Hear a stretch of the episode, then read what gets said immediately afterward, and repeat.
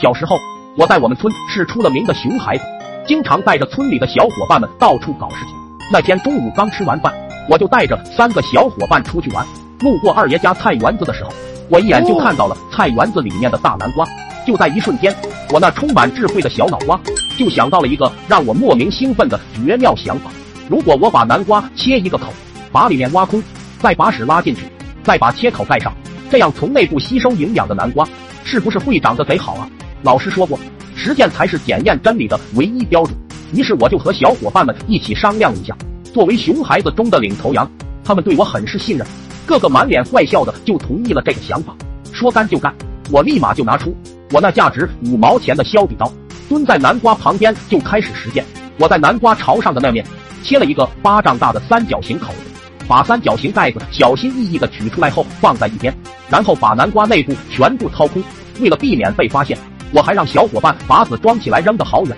最后小伙伴们挨个上香，看着南瓜里面满满的翔，个个心满意足。最后由我把那个三角形盖子完完美美的盖了上去，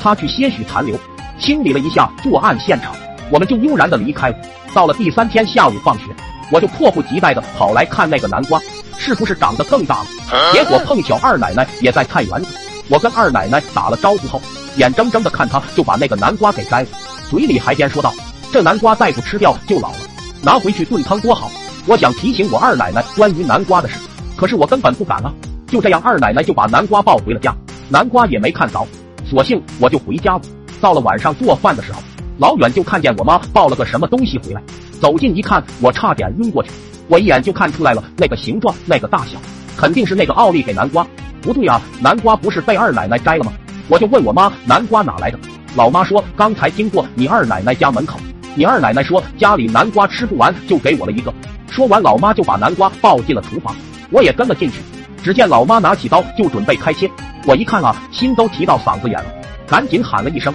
妈，你那南瓜不能吃，指定坏掉了，赶紧扔掉吧。”老妈回过头，一头雾水，显然被我的话整得有些懵，然后就说了句：“这是你二奶奶刚摘回来的，还是新鲜的，怎么就坏了？”还没等我说，老妈就一刀切了下去，完了完了，彻底完了！只见一股黄水从切口流出，伴随着南瓜两边分开，里面的黄翔全部涌了出来。烂掉的南瓜肉和黄翔顺着案板就往地上流，一股恶臭迅速的笼罩了整个厨房。我妈可能这辈子都没有见过这么辉煌场面，呆立几秒后一阵恶心，回头就向我看过来，我心都在发抖，脸上的表情以及我刚才的阻止行为已经说明了一切，这是八成和我脱不了干系，真是七分天注定，三分靠打拼，因果循环，报应不爽！那天我是如何含着眼泪把厨房案板收拾干净的，我已经不记得了。因为那十天躺在床上的日子，足以让我忘掉所有。